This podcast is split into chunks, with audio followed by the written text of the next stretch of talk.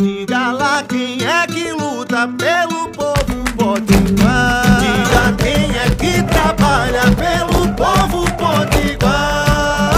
Ela é a cara do povo da gente que levanta cedo, que trabalha muito e luta sem medo. Coração que não se cansa. O nome dela é trabalho, é. Mas pode chamar de Dantas. Olá, eu sou a deputada Isolda e quero conversar com você. Bom dia, boa tarde, boa noite. No último sábado eu visitei o Hospital Regional Tarcísio Maia e estiveram comigo o vereador Omar Nogueira, o representante do vereador Paulo Wig e também a vereadora Pluvia Oliveira. É, como a gente tem dito aqui no, no nosso programa, estamos sempre acompanhando a situação do Hospital Tarcísio Maia. Desde segunda-feira passada, seguimos em contato com, a diretora do Tarcísio Maia, Branca, como também com o secretário Cipriano, no sentido de acompanhar e cobrar urgência né, nas resoluções desses problemas mais agudos do Tarcísio Maia.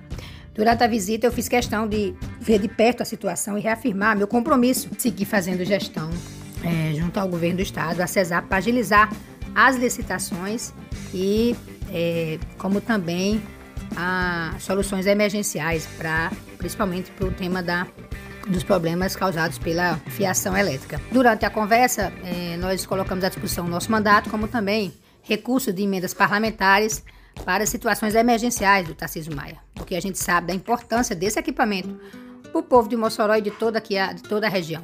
Tenho certeza que essa reforma, eh, em breve, acontecerá em passos largos.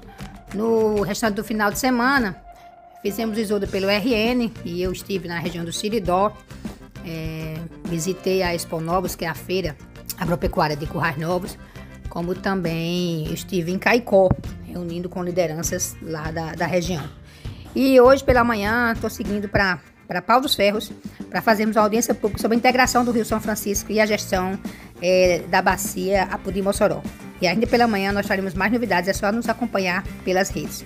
Uma boa segunda, uma boa semana, que sexta-feira tem feriado, né? E a gente vai seguindo aqui na luta. Isolda.